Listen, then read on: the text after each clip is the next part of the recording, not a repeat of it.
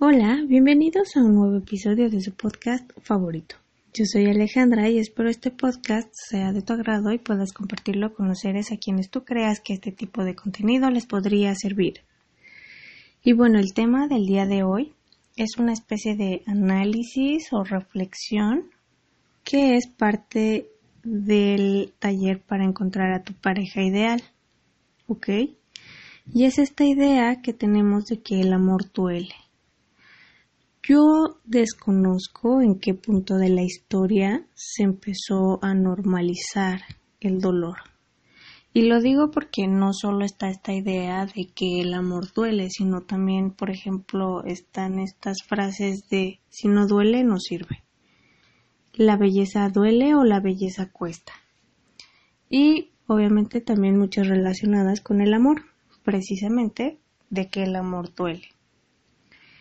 Creo que el dolor hasta cierto punto es normal porque es parte de nosotros, es algo que viene con nosotros, sin embargo no es normal el dejarnos llevar por el dolor, ¿ok?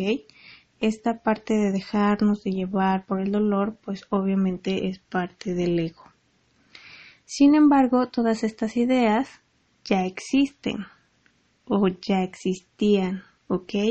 Son parte del inconsciente colectivo. En un episodio o en algunos episodios más adelante voy a estar hablando de esto del inconsciente colectivo. Pero básicamente el inconsciente colectivo son todas estas ideas que ya están, ¿no? O sea, nosotros nacemos y estas ideas ya están ahí. Hay ideas también que se van eh, creando pero nosotros lo único que hacemos es simplemente aceptarlas, pero también estimularlas. ¿Y cómo las estimulamos? Bueno, igual con nuestros pensamientos, igual con nuestros sentimientos y por supuesto con lo que consumimos. Para llegar a esta parte en el taller, yo les pido que me digan una película o una novela o una serie o una canción que les haga sentir enamorados, ¿no? Que ustedes vean esa película y digan, ah, con esta película yo quiero tener una pareja. Esta película me hace sentir esa emoción de que quiero tener una pareja. Por supuesto, el tipo de contenido o las películas, la música, pues que contestan en el taller, pues es muy variado, ¿no? Los talleres a veces son más de 100 personas o a veces más de 200, no sé. Y entonces, pues son distintas películas o distintos temas. Pero un porcentaje de, de todo, de todas estas respuestas tienen precisamente un común, que es el dolor. Bien, como con las películas que ven o las canciones que escuchan. Las películas a lo mejor son tipo, no recuerdo el nombre, pero la historia eh, se centra en dos, en dos personajes, hombre y mujer. Típico la mujer eh, es la niña buena, el hombre el niño malo, se enamoran, pero por distintas situaciones no pueden estar juntos y cuando deciden estar juntos a la chica le da cáncer y se muere. ¿Ok? Hay otra película, por ejemplo, la de tres metros eh, de ti, a tres metros de ti, me parece. Esta película ya había yo escuchado de ella, sin embargo, voy a ser honesta, me la recomendaron porque, bueno, a mí no me gusta el contacto físico, entonces me recomendaron esta película como para dar o ver qué tan importante es el contacto físico entre personas y ok, punto a favor de la película. Pero, o sea, cuando la ven, usualmente la ven como con este estilo romántico, ¿no? Otra película, por supuesto, es Diario de una Pasión. Hace muchos, muchos años que yo vi Diario de una Pasión. Yo ni siquiera me dedicaba a esto. Cuando terminé de ver la película, el único pensamiento o la única pregunta que yo tenía en mi cabeza fue qué tanto dolor necesita una persona para poderse sentir identificada con esta película. A lo mejor tú me dices, es que es una película en donde es el amor imposible y pues superan todas las barreras y al final se quedan juntos. Ok, está bien, pero a mi punto de vista sigue siendo una película de dolor, que se basa en el dolor y de alguna manera también normaliza el dolor. Otra película que también está, creo que se llama 500 días con ella, no recuerdo bien, es con Anne Hathaway y lo mismo, o sea, pasa cierta cantidad de años, son mejores amigos y al final se dan cuenta que o deciden estar juntos y al final el personaje de Anne Hathaway fallece. Para mí estas películas me muestran, por ejemplo, la falta de comunicación que hay entre las parejas y por supuesto la falta de autoestima, ¿no? El tener una baja autoestima. Sin embargo, las personas lo toman mucho como un referente de amor, como un referente para poder tener o para poder sentir un amor bonito, entre comillas. Muchos dicen, ay, es que qué bonita historia, ¿no? como Romeo y Julieta. O sea, Romeo y Julieta se desarrolla en tres días. Romeo en realidad iba saliendo de una relación, acababa de terminar con su novia, o bueno, su novia lo terminó a él, y él estaba así por la calle de la amargura y es cuando conoce a Julieta. Tres días después ambos están muertos. Lo vuelvo a mencionar, creo es falta obviamente de comunicación y falta de autoestima. Recuerda que yo he mencionado que es una pareja y en una pareja ambas partes son las que tienen vacíos emocionales y son estos vacíos emocionales los que encajan. Y de todo esto también se viene como esta idea que usualmente también lo he escuchado parte de los hombres que dicen, ah, las mujeres son dramáticas. Bueno, de aquí viene. Recuerdo mucho eh, un meme de, de, la película de Juego de Gemelas.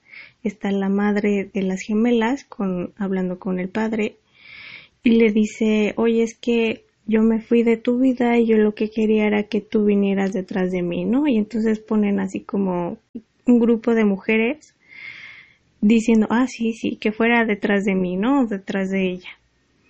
Y ponen la respuesta de él, que la respuesta de él es como de, es que yo no sabía que tú querías que yo fuera por ti.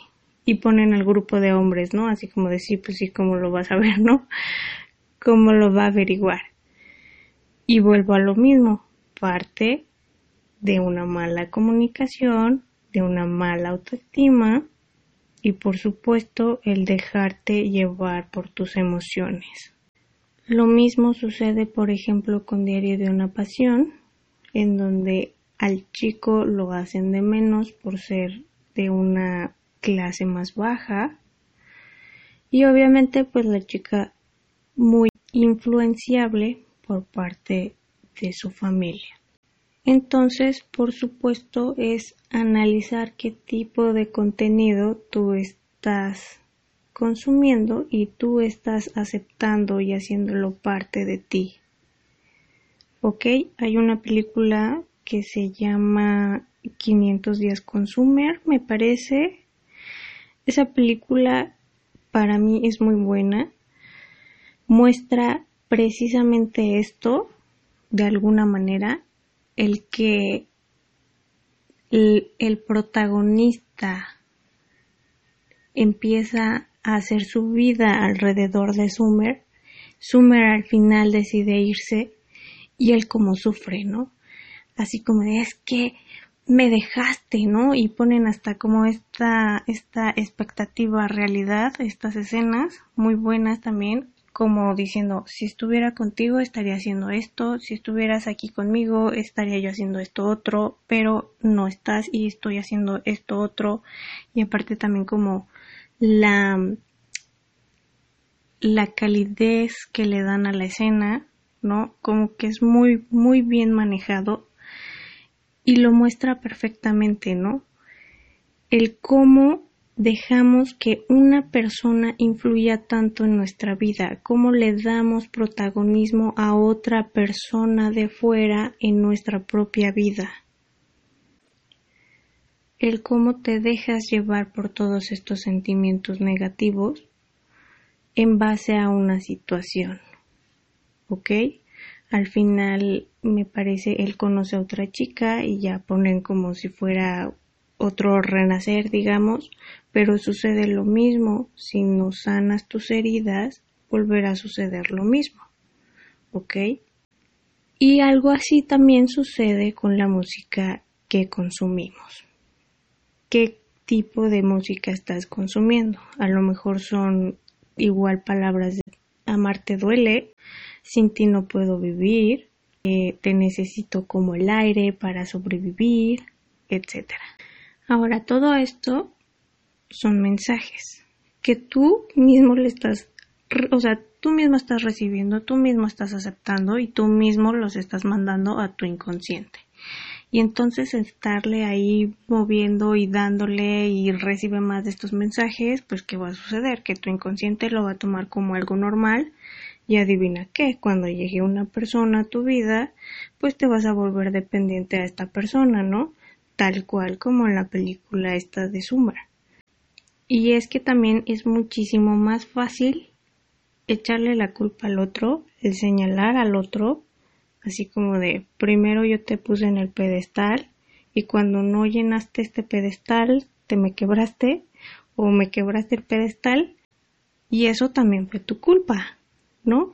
El no poder haber llenado ese pedestal. Y aquí viene también otro tipo de canciones, ¿no? Que tal cual como lo mencionaba yo en el episodio con Jessie del arte de la guerra, en donde pues si te sientes triste no vas a poner canciones que te pongan aún más triste, pero como somos masoquistas y nos gusta el dolor, ahí vamos y ponemos canciones referentes a la traición, a me dejaron, al abandono, a, al te fuiste. Entonces, también nosotros ahí fomentamos que siga también habiendo este tipo de contenido.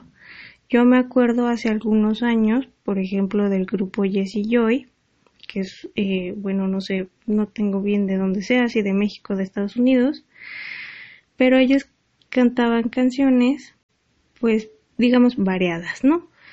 Fallece su padre y componen esta canción de Ecos de Amor, lanzan ecos de amor al mercado y uff, igual lo mismo. La gente la hizo suya, la gente se apropió de estas canciones, así para echarle limón a la herida, digamos. ¿Y qué sucedió? Tuvo un éxito rotundo. Meses después, entrevistan a Jessie Joy y dicen, ¿sabes qué? Es que Ecos de Amor tuvo un gran, un gran, gran, gran éxito y pues entonces vamos a empezar a hacer este tipo de canciones donde la temática principal es el dolor. Entonces, tantito que ya está aquí este pensamiento o esta idea, tantito que la aceptas y tantito que la fomentas. Y cuando la fomentas, ¿qué sucede? También vas haciendo que los demás de alguna manera también la vayan fomentando, ¿no? y que vayan creando más contenido de este tipo, ¿no? ¿Por qué? Porque es lo que vende, ¿sabes? El dolor vende. Pero esto cómo te afecta a ti? Lo vuelvo a mencionar. Va a llegar una persona y te vas a volver dependiente de esta persona, la vas a hacer el centro de tu vida y cuando esta persona no esté, ¿qué va a suceder? ¿Ok? Entonces también averiguar desde dónde tú quieres una pareja. Si la quieres porque realmente quieres compartir tu vida con alguien o desde la carencia, desde las inseguridades, desde la baja autoestima, donde pues necesitas de otra persona para poderte sentir completo. Que completos ya estamos, obviamente. Bien, si tú quieres estar con otra persona es porque esta otra persona va a complementar tu vida, no la va a completar. Nada va a completar tu vida más que tú mismo. Y es cuestión obviamente de decisión. Así que yo te pregunto, digamos, te dejo esta tarea de que analices cuál es tu referente de amor, cuál es tu película de amor favorita, por qué te identificas con una historia a lo mejor dolorosa, cuál es tu canción favorita también de amor y por qué. Analiza muy bien la letra, porque también esa es otra cosa, que vemos las cosas y no las analizamos. Y bueno, esto es todo por el episodio de hoy. Déjame en los comentarios saber tu película o tu canción, tu novela, no lo sé. Recuerda que me encuentras en Spotify, YouTube, Facebook, Instagram y Telegram. Recuerda que tú tienes el poder de cambiar tu vida. Gracias por haber estado, que tengas una excelente semana y nos escuchamos pronto.